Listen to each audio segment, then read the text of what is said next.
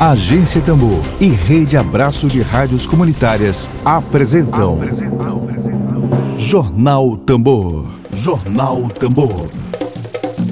Comunicação livre, popular e comunitária. Está no ar Jornal Tambor. Jornal Tambor.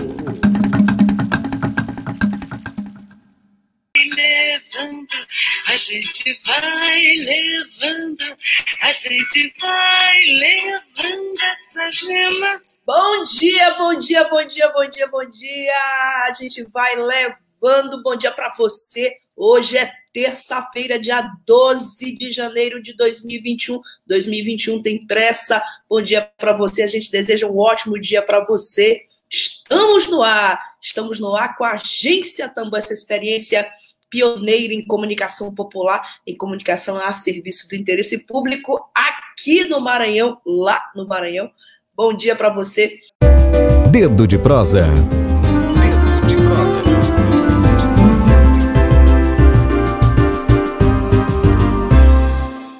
Hoje, dia 12 de janeiro, terça-feira, o nosso quadro de entrevistas e debates, o Dedo de Prosa, é com o advogado diretor jurídico do Sindicato dos Urbanitários do Maranhão. Ele também é membro da coordenação do Coletivo Nacional dos Eletricitários e da Intercal Norte, Sind Norte.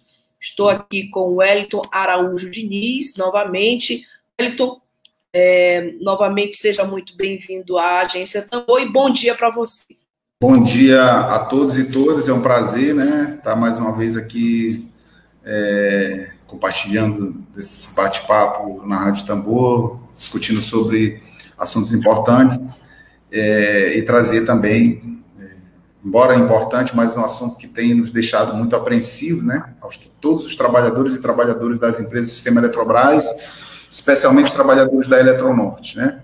Então, nós estamos aqui para fazer todos os esclarecimentos que se fizerem necessários, totalmente abertos a trazer na maior transparência possível. Eu vou pedir desculpa para vocês que pode ser que a nossa comunicação seja interrompida aqui por uma pessoa chamada Melina Freilich Diniz, a minha filha de 5 anos, que pode ser que ela vá entrar pela sala e, e vai fazer alguma interrupção. Então, vocês já me desculpem, porque é, tem que cumprir meu papel de pai, né? Vai ser muito bem-vinda a Melinda também aqui conosco. É bom que ela já começa, né, Wellington? Já começa numa transmissão, já começa como militante, né? Como, como militante aí. Bom, Isso aí é. é muito bom. E também um barulho aqui, que estou com uma pequena reforma aqui em casa e estou falando aqui no meu escritório, mas vamos lá. É, faz parte, faz parte do home office dos dias. Atuais. Bom, é, Wellington, eu queria começar contigo sobre a nota do sindicato sobre o apagão em São Luís. Houve uma nota, né? É, essa nota, eu, eu, lembro que algumas pessoas comentaram em alguns grupos que eu faço parte, a falha humana para variar mais uma vez. Então, mais uma vez, né, a, a responsabilidade do apagão cai nas costas dos trabalhadores, né?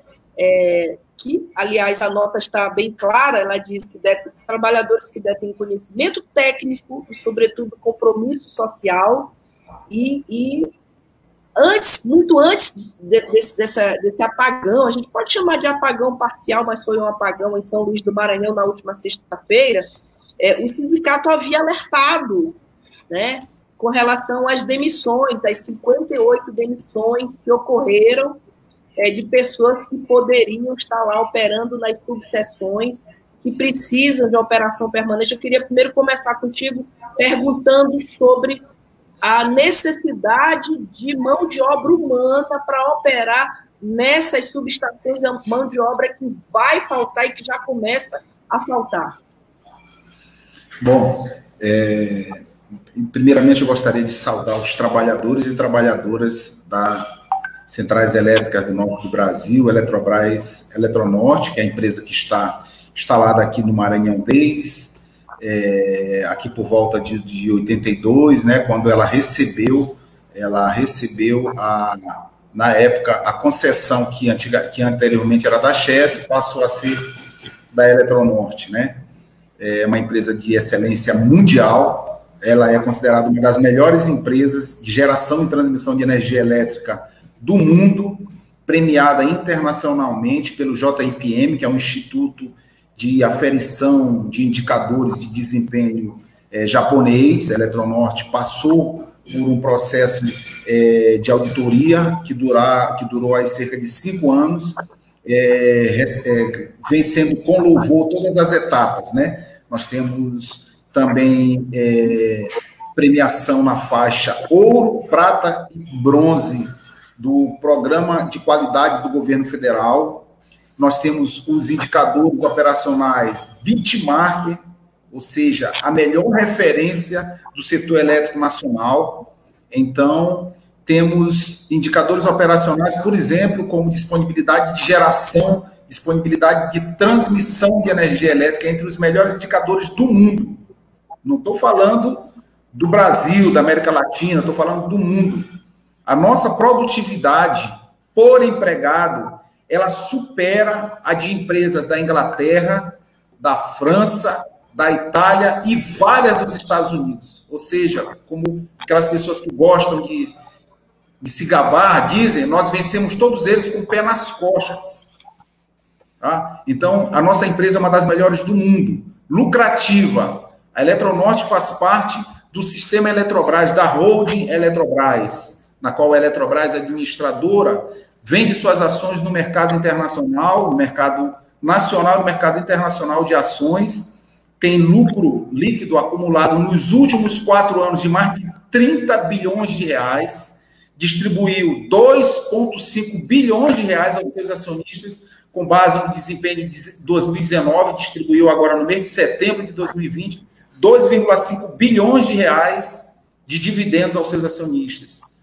Quem é o acionista majoritário da Eletrobras? O governo federal, ou seja, a Eletrobras disponibilizou para o governo federal para aplicar em saúde, segurança e educação mais de 2,5 bilhões de reais. Ou então, seja, que empresa superavitária e, superavitária. e eficiente. Pois é. Então, nós não temos, nós não devemos nada a ninguém, só a Deus. E a Eletronorte não pede dinheiro para o governo. Nos últimos 12 anos, somente uma vez a, Eletrobras, a Eletrobras pediu dinheiro para o governo e, pelo, e, e, ao contrário, durante todo esse período, dos últimos 12 anos, nós já repassamos mais de 40 bilhões de reais em dividendos para a, o governo federal. Mas, infelizmente, com tudo isso que nós estamos falando, é, o governo, desde a época do presidente Temer, né, que naquelas circunstâncias que todos nós sabemos, foi alçado ao poder, colocou na, na cabeça que tem que privatizar nossas empresas, né? é, principalmente agora, nós, te, nós temos, é, é, em 2020, por conta da pandemia, um déficit público na casa de 700 bilhões de reais. 700 bilhões de reais. Quase um trilhão de reais. E o governo quer vender as nossas empresas por míseros 12, não se sabe se é 16, não se sabe se é 20, que seja 50 bilhões de reais. 50 bilhões. É, que não vai pagar nenhum dia do, da, da, dívida pública brasileira com os credores internacionais. Ou seja, você precisa de uma empresa como a Eletrobras, como a Eletronorte, para realavancar o nosso país, né, para fazer com que haja é uma retomada do crescimento num período pós-pandemia que, pelo que nós observamos, está difícil de chegar ao final, como nós já temos uma segunda onda.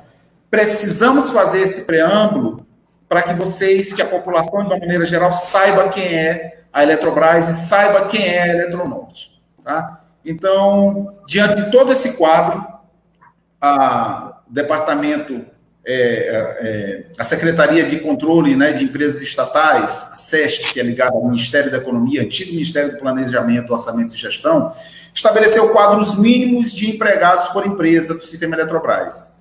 A Eletronorte ela tem um número abaixo do número que a, Eletro, que, que a SEST disse que era o mínimo.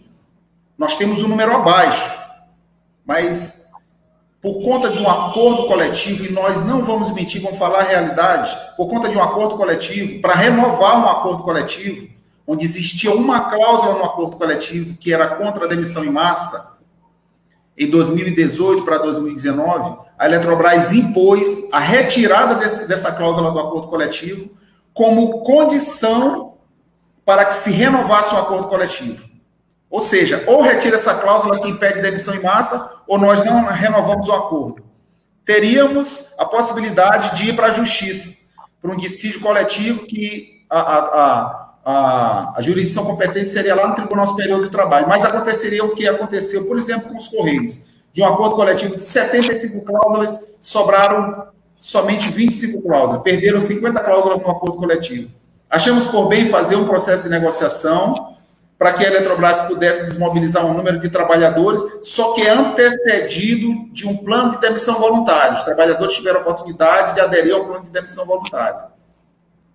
Então, vários trabalhadores aderiram ao plano de demissão voluntária e aí, depois disso, como a Eletrobras, no caso a própria Eletronorte, não atingiu esse número de demissões, ela passou a criar critérios de elegibilidade, ou seja, critérios de escolha para demitir trabalhadores, aqueles que não aderiram ao plano de demissão voluntária. Dentre eles estavam trabalhadores aposentados, aposentáveis, trabalhadores é, de nível fundamental que já é, e trabalhadores em áreas onde é, houvesse a, a desativação dessas áreas né? Ou seja, por conta de novas tecnologias. Mesmo sabendo que o acordo coletivo ele dá direito da pessoa que está numa área que seja desativada por novas tecnologias ser realocado para outra. Por conta disso, foi estabelecido um número grande de trabalhadores da Eletronorte para serem desligados. A Eletronorte não atingiu esse número e passou a efetuar um processo de desligamento a forceps. E nós tivemos que entrar com uma ação judicial que sustou o desligamento desses trabalhadores. Eram para ser desligados nove trabalhadores ano passado e, e 49 trabalhadores esse ano. Mas o que foi que aconteceu ano passado? A pandemia. Você não vai desligar trabalhador, deixar trabalhador desempregado dentro da pandemia, né? E aí, com base nisso e com base em outros pontos, nós ajuizamos uma ação em Brasília que suspenderam essas demissões. Então, as demissões não aconteceram ano passado. E em que pese não ter atingido um número ano passado, a empresa chegou e implantou mais agora 49 demissões para acontecer esse ano, ainda dentro da pandemia. O que foi que nós fizemos? Nós procuramos alertar o Congresso Nacional e ano passado, através de uma intervenção aqui do senador Everton, do deputado Zé Carlos, da bancada do Estado do Maranhão, nós conseguimos com o presidente do Senado, Davi Alcolumbre, que intercedesse junto ao Senado para que não houvessem as demissões na Eletronorte e na, nas empresas do sistema Eletrobras, onde haveriam demissões. E essas demissões, olha só como, a, como, como o mundo é interessante, né? O senador, é, presidente do Senado, Davi Alcolumbre, que é do Amapá, conseguiu com o governo federal que fossem suspensas as demissões se houvesse, se, se, as demissões tivessem havido lá no estado do Amapá, houve um apagão é, criado é, é, em decorrência de, de, problemas em uma empresa privada, que lá naquele momento se atribuiu à Eletronorte, depois, com muita cautela, foi se ver que a Eletronorte não tinha nada a ver, muito pelo contrário, ajudou a recompor o sistema, o estado do Amapá não teria passado 20 ou 30 dias sem energia elétrica. 22 dias, né, de apagão? Talvez estivesse até hoje sem energia elétrica. Mas graças à intervenção da Eletronorte, que alguns disseram que foi por causa da Marinha e do Exército, que não ligaram um fio lá, é, se, se conseguiu normalizar o sistema. Então, o, o senador Colombre conseguiu, na época, a suspensão das demissões que voltaram agora. Então, a Eletrobras está, a Eletronorte, né, a Eletrobras impondo a Eletronorte, a Eletronorte impondo aos seus trabalhadores a demissão de 58 trabalhadores, ou seja, nove que não foram demitidos ano passado, mas 49 que foram notificados agora. Em novembro do ano passado, o Sindicato dos Urbanitários, através da minha pessoa, deu uma entrevista ao jornal Imparcial, onde nós alertamos para o risco de apagão no estado do Maranhão. Isso. Não, não, vocês estão querendo dar uma de mãe de lá, não é isso, nós conhecemos o setor elétrico nacional. Eu tenho 35 anos de Eletronorte.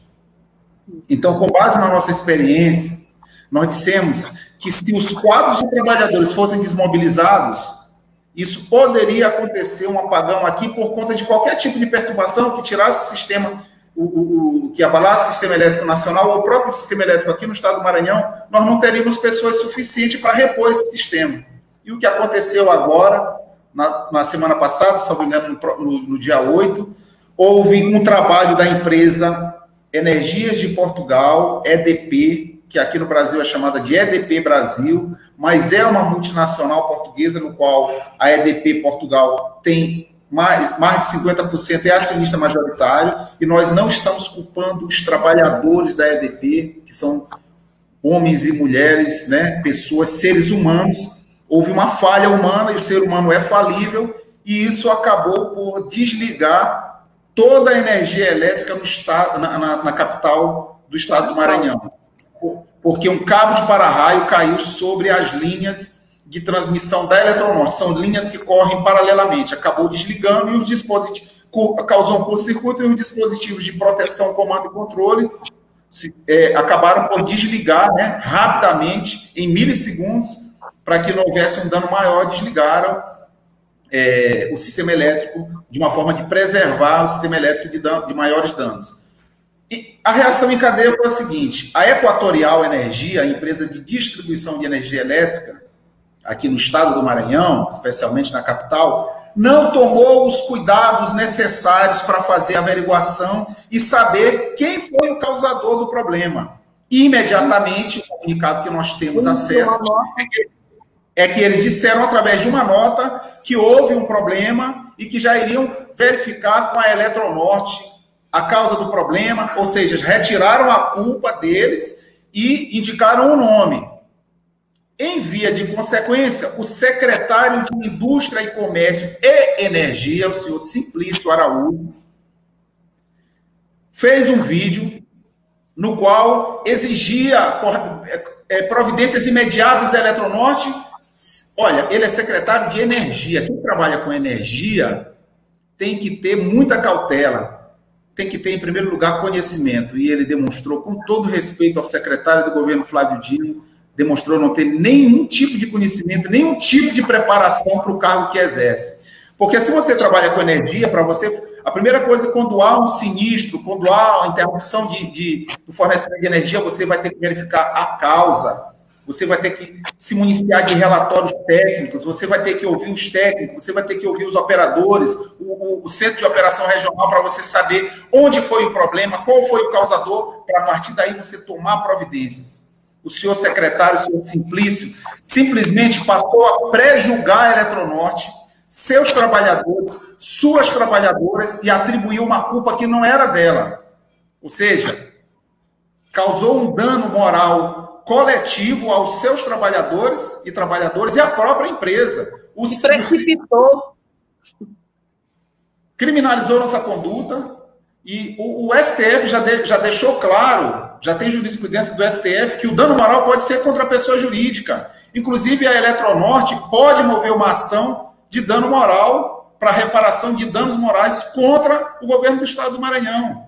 Não é isso que queremos, mas nós gostaríamos que, primeiro, a Equatorial, antes de atribuir a culpa para a Eletronorte, e a Equatorial, quando nós falamos, não são seus trabalhadores também, inclusive seus trabalhadores são filiados ao nosso sindicato mas da conduta da área de comunicação da Equatorial, que de maneira, sem nenhum tipo de zelo, sem nenhum tipo de cuidado, sem nenhum tipo de ética, atribuiu indevidamente, é, relacionou o nome da Eletronorte ao problema. Segundo, o secretário de Indústria, Comércio e Energia do Estado do Maranhão, também demonstrando falta de cautela, falta de zelo com o cargo que ocupa, também atrelou a Eletronorte, nós temos vídeos, nós temos áudios, nós temos reportagens que ele disse que estava tomando as providências.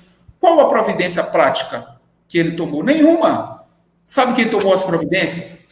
Foram os trabalhadores e trabalhadoras da Eletronorte que estão ameaçados de demissão. Uhum.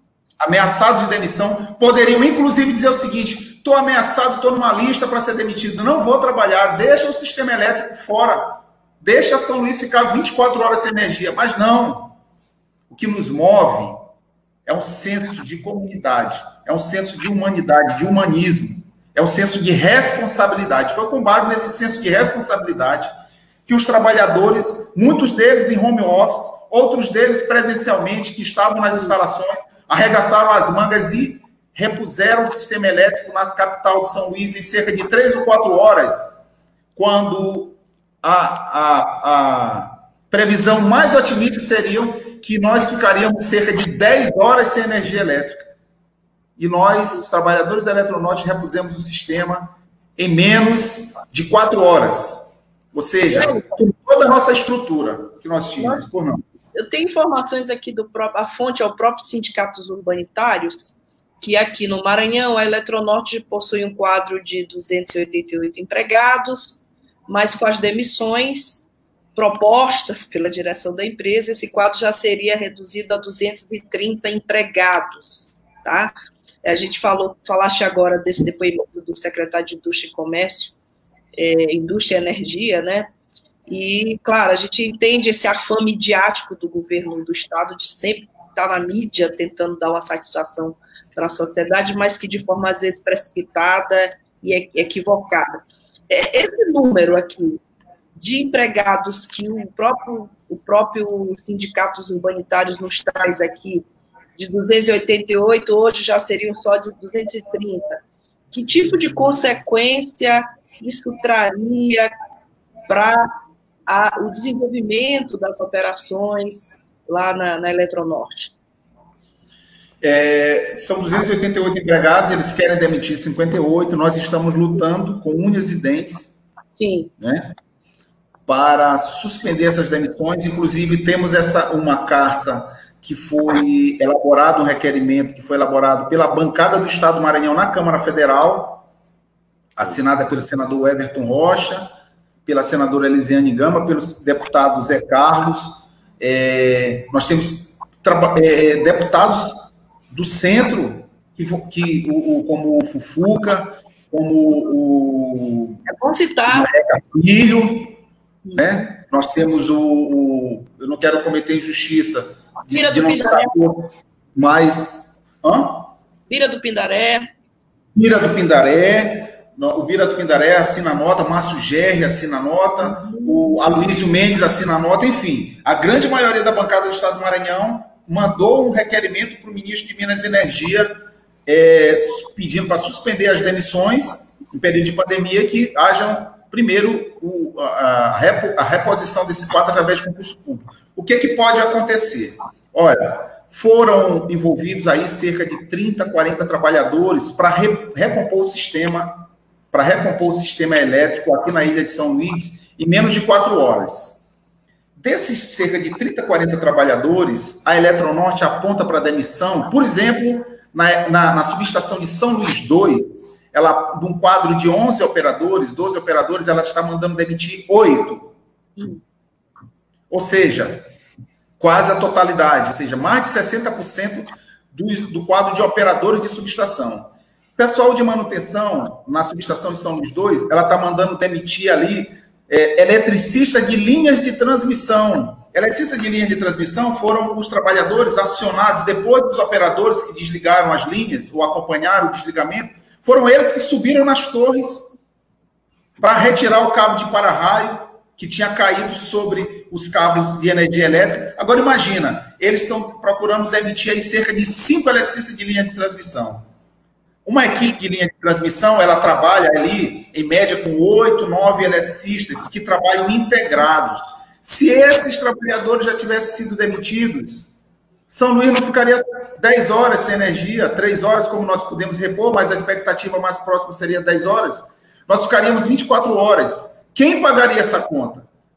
O governo federal que mandou demitir? A EDP que causou o problema, mesmo tendo sido uma falha humana, e não queremos aqui criminalizar a conduta deles, então, o resultado disso foi o que nós apontamos na reportagem que eu, que eu na, na entrevista que, que, demos ao, repórter Samartoni, ali do Imparcial, ali pelo mês de novembro, que nós, que nós estabelecemos não é, não é, não é aquela coisa da teoria do caos, é a realidade. A energia elétrica se faz com fatos, dados, conhecimento técnico, né? e subsídios e insumos para que você possa atuar no momento correto. E também não precisar atuar para que o sistema fique ali sem que a manutenção atue, só atue de uma maneira preditiva, ou seja, tentando se antecipar a problemas. Então, o que vai acontecer, quando você me pergunta, serão outros apagões, como que aconteceu em, em, no Amapá, como que aconteceu há cerca de três anos atrás, que deixou é, na, na, State Grid, uma empresa privada, né, é, é, chinesa, que deixou o Brasil ali por volta de quatro horas sem energia elétrica, o Brasil todo, porque o nosso sistema é um sistema interligado. Né? O que acontece aqui no Maranhão repercute em todo o sistema elétrico nacional. Tá? São apagões que vão acontecer. Apagões. É, Wellington, é, tem uma, uma pergunta aqui do Emílio Azevedo, que faz parte do nosso coletivo de comunicação, é, o que existe de concreto para privatizar. Mas antes da pergunta, eu, claro, eu quero fazer menção à nossa audiência de hoje, uma enorme audiência, a entrevista aqui do Wellington, aqui do Wellington Araújo Diniz, que é advogado, diretor jurídico do Sindicato dos Humanitários, e a gente faz questão de mencionar, à medida do possível, não todos, porque a gente não consegue ver todos, assim, é muita gente acompanhando. Estamos ao vivo agora no Twitter, no YouTube e no Facebook. E, mas a gente faz questão aqui de mencionar as pessoas que estão nos acompanhando, porque a entrevista do Wellington Diniz está tendo uma repercussão imensa nesse momento. Nós temos uma central de monitoramento aqui na agência Tambor, que monitora todos os dias aqui a nossa audiência. Então, nós estamos aqui com a Andréia Farias Mouras, que comenta, preciso, precisamos continuar a luta. Marcos Fius, Eletrobras, Eletrobras Pública, muita gente do sindicato também acompanhando. Hamilton Caldas, é, obrigada, Milton, pela tua audiência. Valber Amaral, Jordão Júnior, Carlos Alberto Jordão Júnior, Remy Gomes comentando: energia não é mercadoria, a Eletrobras é nacional. A palavra de ordem é excelente aqui.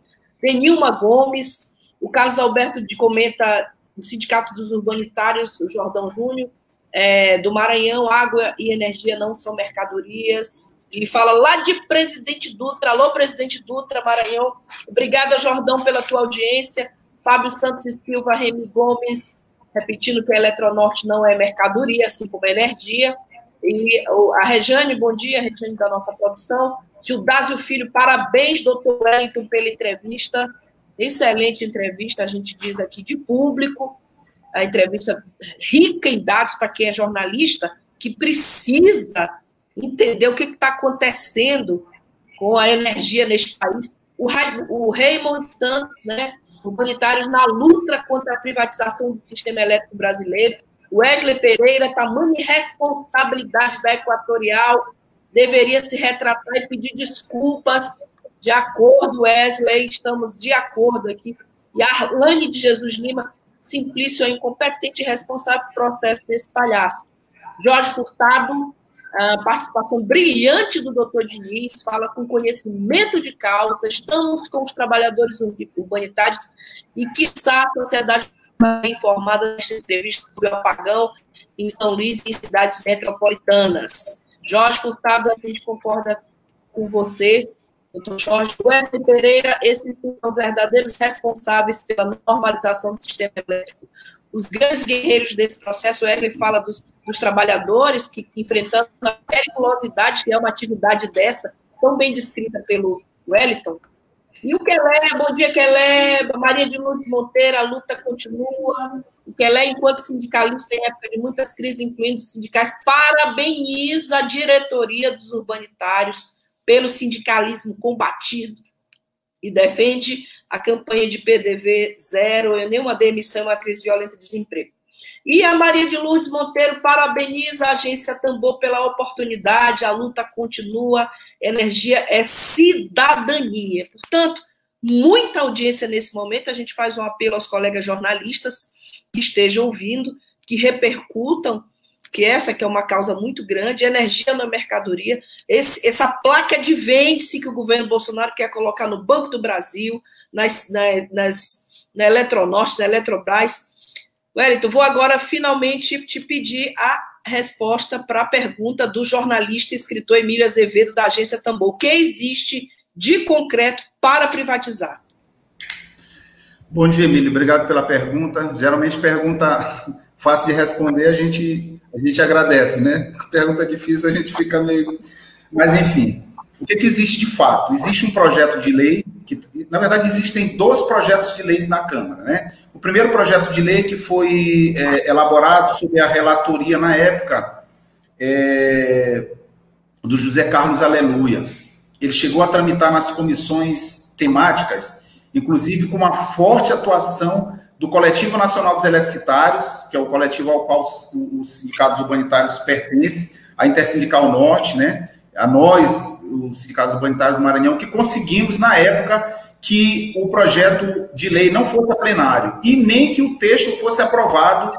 Inclusive, municiamos os parlamentares do nosso campo com diversas emendas né, ao projeto de lei, de forma a dificultar essa privatização, até porque não seria interessante, não é interessante privatizar. Esse primeiro projeto de lei ele está na Câmara é, e ele não veio a, a, não foi a votação na Câmara, né? não foi a votação no plenário da Câmara. O segundo projeto de lei, ele já foi concebido, esse primeiro na época do governo Temer. O segundo projeto de lei já foi concebido aí é, no governo Bolsonaro, foi elaborado aí pelo Executivo, um projeto de lei que, inclusive, vem trazendo ali algumas, é, que eles dizem de benesses, a criação de um fundo de desenvolvimento da bacia hidrográfica da região amazônica, da, da bacia é, é Araguaia-Tocantins, da bacia da bacia amazônica e, e, de uma maneira geral, que haveria a possibilidade de fomento né, a essas regiões para desenvolvimento. É, haveria um fundo também financeiro de desenvolvimento da bacia hidrográfica do Rio São Francisco, da questão de Furnas também da bacia hidrográfica é, dos rios que, que Furnas é, centrais elétricas também exploram para a produção de energia hidroelétrica. Mentira. Não existe nenhuma possibilidade desses fundos darem certo. Se querem dinheiro, a Eletrobras dispõe de dinheiro, já existe isso. Os royalties das empresas que exploram bens públicos da União, como, por exemplo, a produção de energia elétrica a partir da, da produção hidroelétrica, já são suficientes para fomentar o desenvolvimento nas regiões atingidas por barragens ou por usinas hidroelétricas. Ao contrário do que a Vale, por exemplo, faz explorando ali através daquelas suas barragens de rejeito, que várias já explodiram e causaram centenas de mortes. Não existem históricos de rompimento de barragem nas empresas do sistema Eletrobras que tenham causado a morte de uma só pessoa. Então, esses, o, o segundo projeto de lei, que inclusive traz, olha, nós vamos dar dinheiro para desenvolver a região. Mentira, se você chegar em Breu Branco, novo repartimento, na própria Tucuruí, vocês vão ver que são cidades muito bem desenvolvidas a partir de royalties e de recursos que são aportados pela Eletronorte para essas regiões. Não necessita criar esse tipo de subterfúgio para iludir as, as, as, as bancadas é, é, da região norte, principalmente, dizendo: olha, vocês vão ter dinheiro, já tem.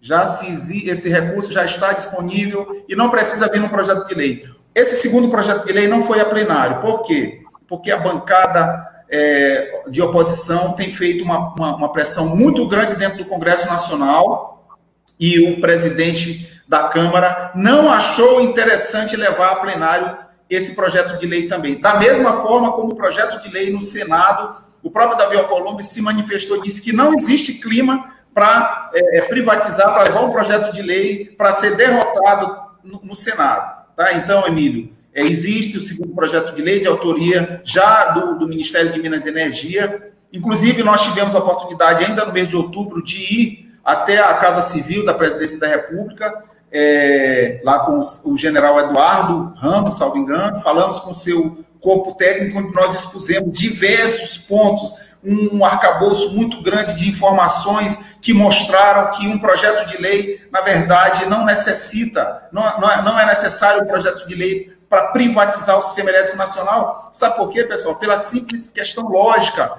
O sistema elétrico nacional já é privado. A Eletrobras só detém 30% é, do sistema elétrico nacional, ou seja, hoje em dia, o nosso sistema elétrico nacional, tanto na geração quanto na transmissão, está na mão de empresas é, chinesas, de empresas italianas, de empresas portuguesas, como é o caso dessa empresa EDP aqui. Então, não há possibilidade de você entregar a totalidade da geração e da transmissão de energia elétrica para o capital privado. Porque quando você entrega, se você entregar o restante dos 30% para o capital privado, você vai estar entregando os rios, a gestão dos nossos rios. 70% da energia elétrica produzida pela Eletrobras, pelas suas empresas, é através de matriz hidroelétrica. Ou seja, quem vai controlar o fluxo dos rios, a vazão das usinas, ou a não vazão das usinas, inclusive para reter água, para aumentar o nível dos reservatórios e aumentar a produtividade de energia elétrica, vão ser as empresas privadas. As comunidades ribeirinhas, quilombolas, as comunidades indígenas que usam os rios como a sua matriz de sobrevivência, elas vão sofrer esse impacto. Então, quando você pensa em privatizar a Eletronorte, quando você pensa em demitir os trabalhadores, você vai estar matando a Amazônia. Você não vai estar só prejudicando o meio ambiente, você vai estar prejudicando também a cadeia produtiva, a cadeia produtiva dos pequenos produtores, como também a cadeia produtiva dos grandes produtores. Por isso que quando nós fizemos uma audiência pública na Câmara de Vereadores de São Luís, que foi pedida na época pelo vereador, é, pelo nosso companheiro Honorato Fernandes, é, nós, a, a, a, Confederação, a Federação Nacional das Indústrias aqui do Estado do Maranhão foi taxativa no apoio, naquele momento, é, e a, a, partir dos nossos argumentos, em ser contrário ao processo de privatização. A CNI, a Confederação Nacional da Indústria, a Fiesp é contra a privatização da Eletrobras. Se bem que ele diz, olha, com esse modelo não dá para privatizar. Ou seja, quando a Fiesp, o SCAF, com todo esse grupo de grandes empresários são contra a privatização da Eletrobras, por que, que o governo ainda insiste nessa medida totalmente descabida? Tá? Então, como é que você facilita a privatização? A partir de um desmonte da empresa, demitindo trabalhadores, né? É, você começa a fragilizar, sucatear a empresa para que você diga o seguinte: olha, a empresa ela não funciona, tá vendo como a empresa privada é melhor? Né? Então, Emílio, é um pouco aumentando é, em relação a aumentando o escopo da, da resposta, nós estamos dizendo que existe esse projeto de lei. É, ano passado nós conseguimos, at através de acordo mesmo com, com, com, o presidente da Câmara, que não fosse levado a plenário esse projeto de lei. Não sabemos, né, quando retomar os trabalhos do legislativo, se eles vão ser trazidos outra vez à baila para uma possível apreciação, mas vamos lutar. Wellington, uh, eu tenho uma pergunta da Arlane de Jesus.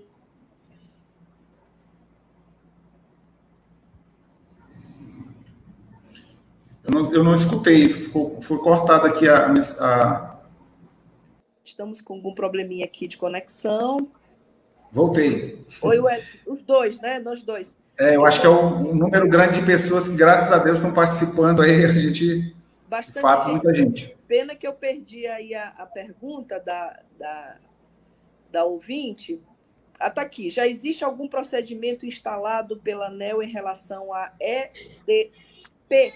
Bom, são siglas que nós não conhecemos, nós leigos, mas é importante. A gente já está chegando nos minutinhos finais, mas essa pergunta me parece importante, Wellington, para ah, responder, né? Vou repetir para você. Você está lendo aí, né? Já existe. Não, estou lendo sim. Estou lendo.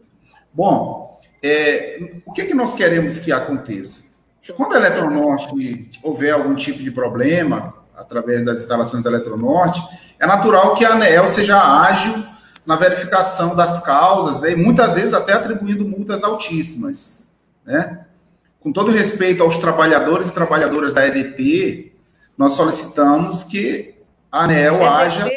EDP é, é, Energia de Portugal. A EDP Brasil, que foi a empresa que, que, é, que a, onde aconteceu o problema. Nós solicitamos que, que, a, que, a, que a ANEL haja da mesma forma, haja de ofício, sem que seja necessário qualquer, qualquer tipo de provocação, porque cabe à ANEL fazer a fiscalização né, das empresas das empresas do setor elétrico nacional quanto ao, ao fiel cumprimento das metas dos seus contratos né, que, eles, que são estabelecidos periodicamente. Então, assim, eu não saberia dizer se existe algum procedimento já por, por parte da ANEEL, mas que a ANEEL é, é, investigar, ela tem que fazer essa investigação, ela não vai estar fazendo nada mais, nada menos que a sua obrigação, né? Eu falo como consumidor que ela é, tem que atuar, né, verificar mesmo se houve é, é, algum tipo qual, o que ocasionou a falha, né, de que forma que, que o, o, que, que se não se houve falta de planejamento, o que que contribuiu para que isso acontecesse. Né? Então é um questionamento mesmo que, a, que nós temos que fazer a ANEEL, mas que eu não teria essa resposta nesse momento. Perfeito. Bom, é, eu queria te agradecer aqui, em nome de toda a agência Tambor, em nome do nosso coletivo de comunicação popular, agradecer também a todos os ouvintes que estão nos acompanhando, que acompanharam, ao, Sindicato dos Urbanitários, que também acompanha aqui essa transmissão, e informar a todos que a entrevista com Elton estará disponível. Já já. Agora a Melinda chegou, né? Porque deu o ar da graça, ele avisou que ela viria né, durante a entrevista. Está aqui conosco. Seja bem-vinda, meu amor, participando. Que bom encerrar assim o assunto pesado, difícil, luta. Nós estamos encerrando com a imagem da esperança aí. E a gente queria te agradecer, Wellington, pela presença hoje aqui e, e sobretudo, pela quantidade rica de informação que você deixou para nós aí sobre o sistema elétrico público brasileiro. Tá bom, eu que agradeço pela atenção. Estamos à disposição aí de todos vocês, de todos e todas, para prestar as informações que se fizerem necessárias. Muito obrigado. Agradeço também aos trabalhadores da Eletronorte, trabalhadoras, familiares que participaram. E nós temos que fazer essa luta mesmo conjuntamente e contar assim com meios de comunicação como a agência Tambor, né, que que dá, abre esse espaço para a gente e que é, nós já tínhamos recebido outras, outros pedidos de, de, entrevista, né? Mas priorizamos aí a entrevista de você, é, é, é, com vocês que já haviam nos pedido, tá? Muito obrigado por tudo. Água e energia, nossa mercadoria. Perfeito. Obrigada a todas, a todas as pessoas que estão entrando agora. Clóvis Marques Dias, ao Vitor, ao Valber Amaral e a todos que a, é, a diferença da gente para é importante que essa entrevista também seja dada aos outros colegas da imprensa, imparcial, Jornal Estado, mas a nosso a diferença é que o nosso compromisso editorial permanente é esse. Portanto, essa rádio é do sindicalismo brasileiro, é dos trabalhadores, é dos povos e comunidades tradicionais do Maranhão. A gente agradece a todos e a todas. Estamos aqui resistindo Estaremos de volta amanhã. Um grande abraço para você e até amanhã. Tchau, tchau. Obrigada.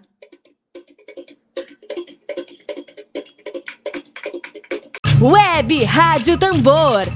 A primeira rede de comunicação popular do Maranhão. Comunicação comunitária. Livre, alternativa e popular.